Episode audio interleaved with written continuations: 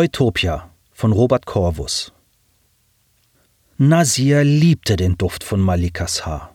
Nie würde er sie fragen, was für ein Öl oder welche der Salben, die sie in der Batterie von Flakons und Tiegeln in ihrem Badezimmer aufbewahrte, für diesen Wohlgeruch verantwortlich war. Lieber stellte er sich vor, dass es einfach sie war, die so gut roch. Wohlig regelte er sich und brachte dadurch seine Nase noch ein wenig näher an ihren Kopf, der angenehm schwer auf seiner nackten Brust lag.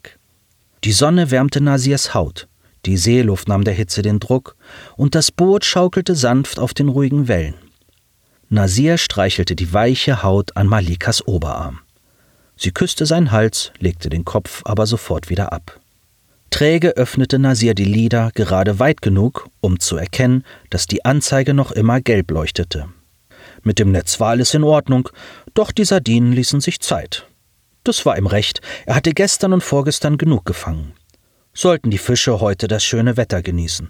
Ein ruhiger Tag war ihnen sicher auch lieber, als wenn ein Sturm den Atlantik aufwühlte. Leise klatschten die Wellen an den Rumpf, und die Dünung rauschte gegen die Felsen am Strand. Die Aufhängung des Netzes knirschte. Aber da war noch ein anderes Geräusch, ein Knacken, und es wurde lauter.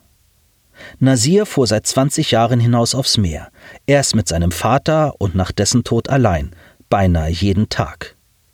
Er hatte seine Mutter durchgebracht und die Geschwister, bis diese nach Casablanca gezogen waren, und auch jetzt noch genoss er das Fischen, obwohl die Sardinen weniger einbrachten, als Malika mit dem Programmieren verdiente.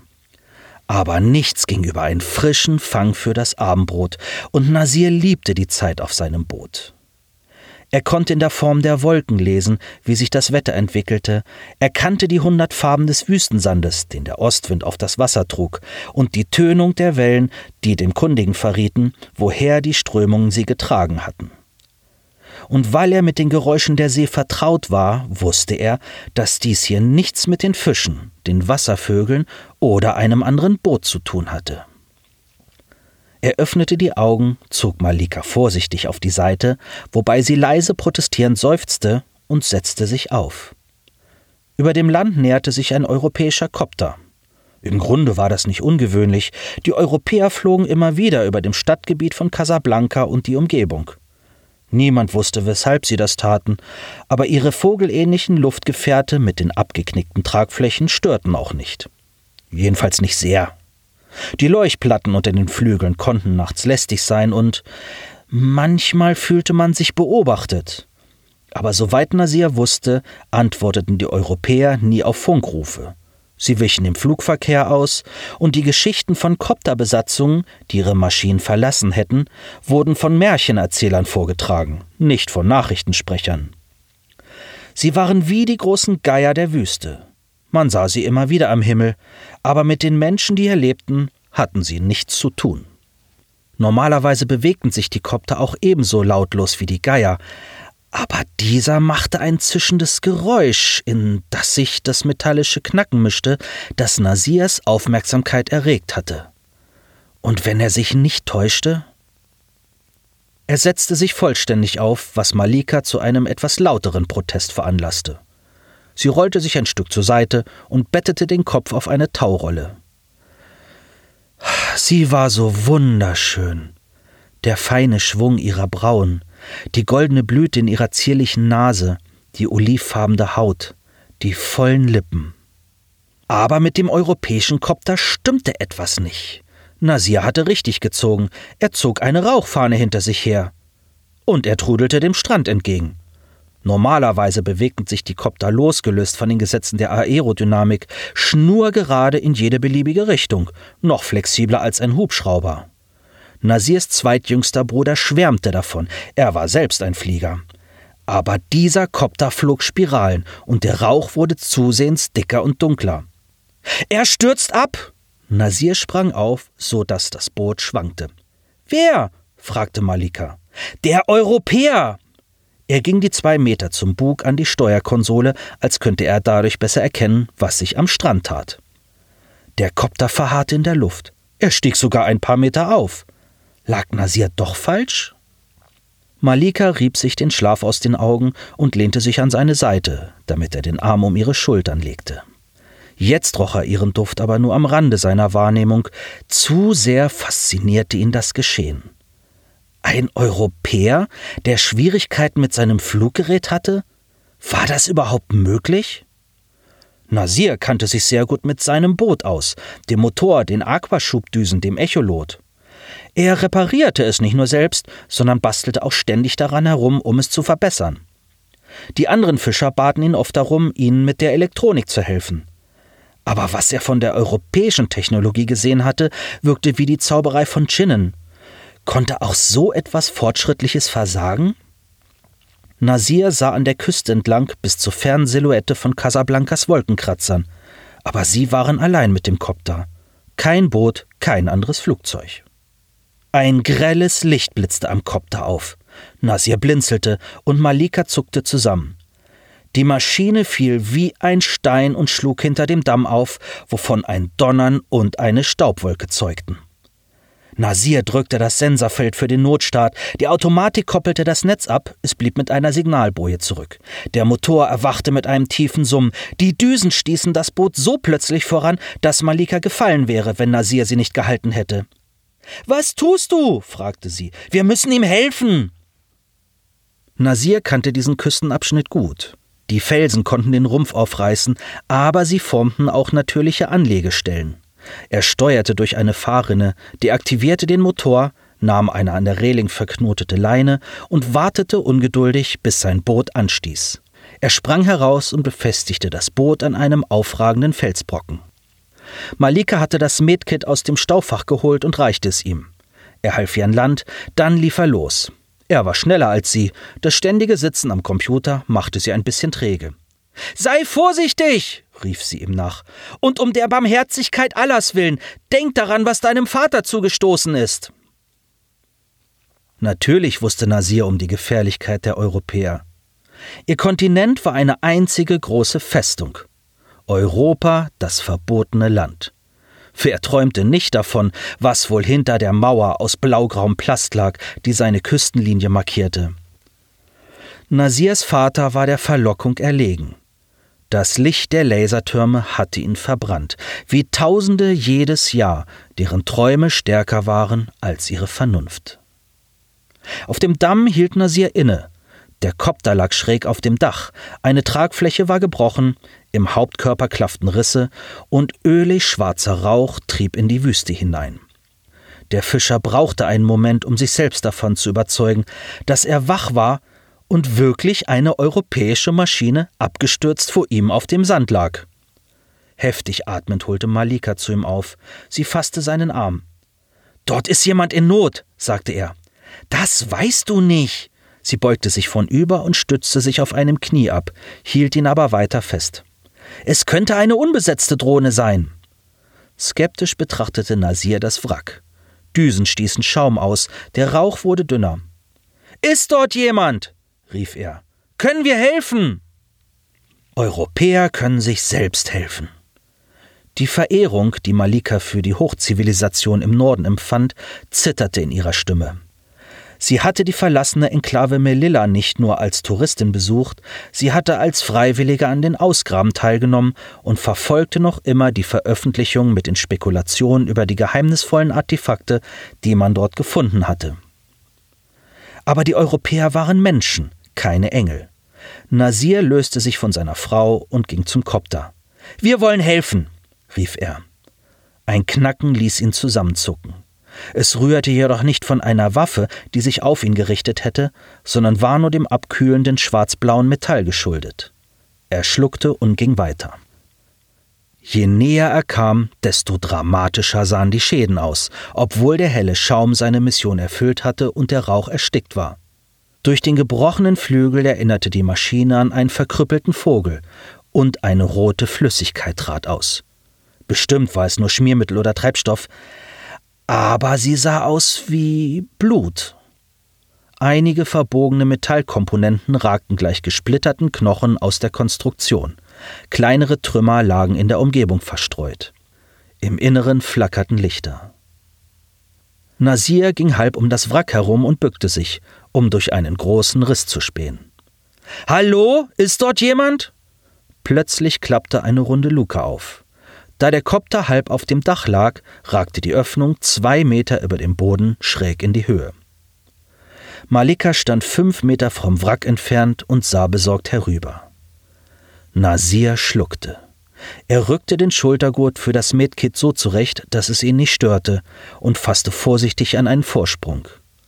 Das dunkle Metall war warm, aber nicht so heiß, dass er sich daran verbrannt hätte. Er kletterte hinauf und zog sich ins Innere der Maschine. Sein Puls pochte in den Handgelenken, die Kehle wurde trocken. Er kannte niemanden, der einen Kopter von innen gesehen hatte. Die Kanzel durchmaß knapp drei Meter. Der Pilotensessel war aus der Verankerung gerissen, die sich wegen der Lage des Wracks schräg über Nasir befand. Lichter huschten über ringsrum angebrachte Konsolen, eine Wand leuchtete in einem fahlen Blau. In der Helligkeit erkannte Nasir den verdrehten Körper des Europäers. Er hatte zwei Arme, zwei Beine und einen Kopf. Aber damit endete die Ähnlichkeit zu den Menschen, die Nasir kannte. Statt eines Gesichts wölbte sich eine glatte Halbschale auf der Vorderseite des Schädels, in der sich die Einrichtung und auch Nasir spiegelten, und anstelle von Ohren saßen kleine Chromschüsseln an der Seite des Kopfes. Der rechte Arm war mehrfach gebrochen, ein Knochen stach durch die hellgraue Kombination, die der Mann trug. War der Pilot überhaupt männlich? Nasir suchte nach Anzeichen, Jedenfalls wölbte sich nichts an der Brust, und die Schultern waren wesentlich breiter als die Hüfte. Die Beine waren sehr kurz, nicht länger als Nasirs Oberschenkel, der linke Arm dafür außergewöhnlich lang. Statt einer Hand lief er in einem metallischen Greifer aus. Verbindung! stöhnte der Europäer mit kaum modulierter Stimme. Bitte! Nasir näherte sich über den schrägen Untergrund und hockte sich neben ihn. Er öffnete das Medkit und besah den gebrochenen Arm. Er fand es beruhigend, dass die Verletzung blutete, damit konnte er noch am ehesten etwas anfangen. Aber war es auch die schwerwiegendste Wunde? Bei einer inneren Verletzung hätte er ohnehin kaum etwas ausrichten können, und auch wenn die nichtmenschlichen Komponenten an diesem auf so unheimliche Weise fremden Körper verletzt oder beschädigt wären, hätte Nasir nicht helfen können. Bei Allah, wie weit seid ihr gegangen? murmelte er. Verbindung, stöhnte der Europäer. Ich werde den Bruch richten. Nasir hob einen Streckdruckverband vor den spiegelnden Kopf. Dann schaffe ich dich heraus und. Nein! Die Metallhand schloss sich so plötzlich und so fest um Nasirs Unterarm, dass er aufschrie. Äh, Verbindung! Benötige Antenne! Draußen! Nasir blickte zur Luke. Ich brauche etwas, mit dem ich dich ablassen kann. Ich könnte ein Seil aus meinem Boot. Du musst die Antenne. Bitte. Mein Körper ist nicht so wichtig. Der Europäer ließ ihn los. Verwirrt zog sich Nasir zurück. Malika kletterte zu ihm in die Kanzel. Auch sie starrte den Europäer an. Dieser Absturz wird nicht unbemerkt geblieben sein. Sie schlang die Arme um den Oberkörper. Man wird ihn in Casablanca beobachtet haben. Andere werden kommen, die Algerier vielleicht. Sie könnten ihn als Geisel nehmen, um Europa zu erpressen. Aber das wäre eine Katastrophe. Fragend sah Nasir zum Piloten, doch der schien sie nicht zu hören. Seine Metallhand bediente einige Sensorfelder, deren Funktion Nasir noch nicht einmal zu erahnen vermochte. Wenn die Algerier einem Europäer schadeten, der in Marokko in Not geraten war, konnte das ein großes Unglück auslösen. Aber vielen von ihnen wäre das in ihrem Rachedurst egal. Europäische Waffen hatten ihre Heimat verseucht. Algier war auf Generationen hinaus unbewohnbar. Außer ihrer Verbitterung besaßen die Entwurzelten kaum etwas. Wir sollten verschwinden, schlug Malika vor. Raus aufs Meer. Das hier geht uns nichts an. Er ist ein Mensch, der unsere Hilfe braucht. Ein Mensch? fragte Malika. Wirklich? Nasir musste eingestehen, dass der Europäer sehr fremd aussah. Er hatte ja noch nicht einmal ein Gesicht. Aber es war nicht das Gesicht, das einen Menschen ausmachte, nicht der Körper, sondern die Seele, die Allah ihm eingehaucht hatte. Wie konnte Nasir seiner Frau begreifbar machen, dass es nicht um einen Fremden ging, sondern um sie selbst? Sie würden Schaden nehmen, wenn sie einen Menschen in der Not verließen. Immer würde sich Nasir daran erinnern, und er würde sich dafür schämen, und Malika erginge es ebenso. Sie hatte Angst, aber sie besaß eine sehr schöne Seele. Wäre sie erst in Sicherheit, würde sie sich schwere Vorwürfe machen. Wie heißt du? fragte Nasir. Roland, antwortete der Europäer. Dieses eine Wort, dieser Name reichte aus. Malika begriff. Was sollen wir tun? fragte sie. Er hat gesagt, wir müssten die Antenne richten. Gemeinsam kletterten sie hinaus. Nasir ließ zunächst Malika ab, dann folgte er und sprang in den ockerfarbenen Sand. Die abgebrochene Antenne lag nur ein paar Schritte entfernt. Sie holten den glänzenden Metallstab, der sich trotz seiner Länge von vier Metern nicht durchbog. Ich frage mich, was das für ein Material ist. Malika klopfte mit den bemalten Fingernägeln darauf. So leicht und doch so stabil. Ihr Blick wanderte zum Wrack. Und wie halten Sie den Kopter in der Luft? Ob Sie wirklich die Gravitation beherrschen? Dann müssten Sie die Raumzeit glätten können. Für einen Atemzug gönnte sich Nasir, an die leuchtenden Augen seines Vaters zurückzudenken, wenn dieser von den Wundern geschwärmt hatte, die es in Europa geben sollte. Schwebende Häuser, verbunden mit Wasserwegen, die durch die Luft führten. So viel Schnee, dass man daraus Statuen bauen konnte, mit kugelig runden Bäuchen. Öfen, die ohne Zutun die köstlichsten Speisen bereiteten. Die Menschen dort blieben immer gesund und wurden drei Jahrhunderte alt. Sie trugen feinstes Tuch, das in der Sonne seine Farbe wechselte. In Europa gab es keinen Streit, keinen Neid, keine Not. Jeder lebte so, wie er wollte. Anders als hier in Marokko, wo Nasirs Onkel seinen Vater um den Großteil seines Vermögens gebracht hatte. Hilf mir, die Stelle zu suchen, an der die Antenne abgebrochen ist, bat er. Sie fanden sie rasch und benutzten die Pflaster und Fäden aus dem Medkit, um die Stange wieder zu verbinden. Da die Bruchstelle im Sand lag und sie den Kopter unmöglich ausrichten konnten, war nun ein Knick in der Antenne, damit die Spitze in den Himmel ragte, aber das Metall hatte Kontakt. Das musste reichen. Hier an Land brannte die Hitze stärker als draußen auf dem Boot. Die Arbeit hatte Nasir und Malika erschöpft. Der Schweiß glänzte auf seinem Oberkörper und ihrem Gesicht. Sie lächelten sich an und fassten sich an den Händen. Sie wussten, dass sie das Richtige getan hatten. Denkst du, die Retter aus Europa schaffen es vor den Leuten aus Casablanca? fragte Malika. Das Wrack lag in einer Senke, von hier aus konnte man die Stadt nicht sehen. Zweifelnd betrachtete Nasir den wolkenlosen Himmel. Wie weit war der nächste Kopter wohl entfernt? Und wie lange bräuchte er hierher? Ob die Europäer denken würden, dass die beiden Marokkaner etwas mit dem Absturz zu tun hatten? Und was sollten sie tun, wenn wirklich zuerst zornige Algerier auftauchten? Sie könnten Roland nicht beschützen. Nachdenklich nahm Nasir das Medkit auf. Er hatte Rolands Bitte erfüllt, aber seine Wunde hatte er nicht versorgt. Er sollte wenigstens schauen, ob er noch blutete.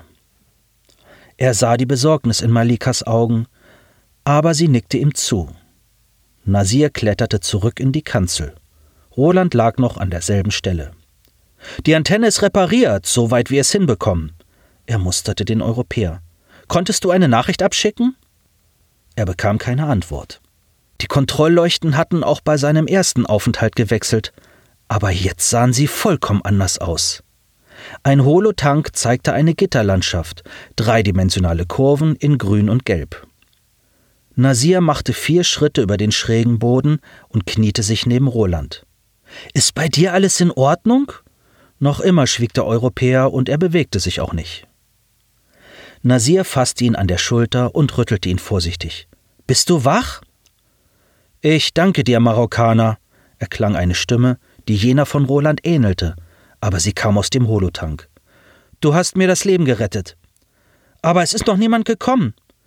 Ich bin gegangen und auch du musst diesen Kopter verlassen.